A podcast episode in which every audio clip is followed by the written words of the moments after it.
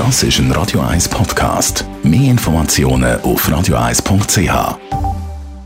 1. Unterstützt vom Kopfwehzentrum Irlande Zürich. www.kopfwww.ch der Lockdown war eine ziemlich einsame Sache für Singles. Immerhin ist jetzt Daten ja wieder möglich. Sehr beliebt sind die ganzen Dating-Apps, die es gibt. Tinder, Happen, Bumble und wie sie alle heißen. Ein virtuelles Buhlen um die Aufmerksamkeit von paarungswilligen Menschen. Wie macht man sich am besten aufmerksam oder wie macht man andere am besten auf einem aufmerksam?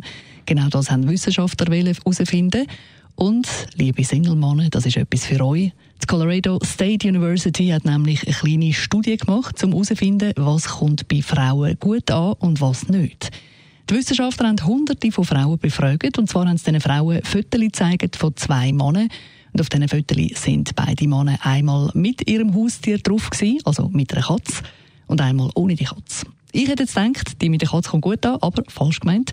Auf diesen Fotos hat äh, die, die äh, quasi Katze gehebt haben, die sind schlechter angekommen und erstaunlicherweise haben viele Frauen durchs Band gesagt, sobald sie die Bilder mit der Katze gesehen haben, die Männer sagen weniger attraktiv und auch weniger interessant.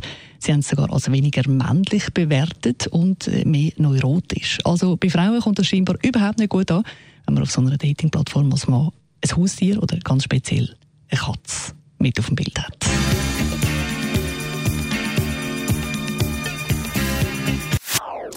Das ist ein Radio 1 Podcast. Mehr Informationen auf radio1.ch.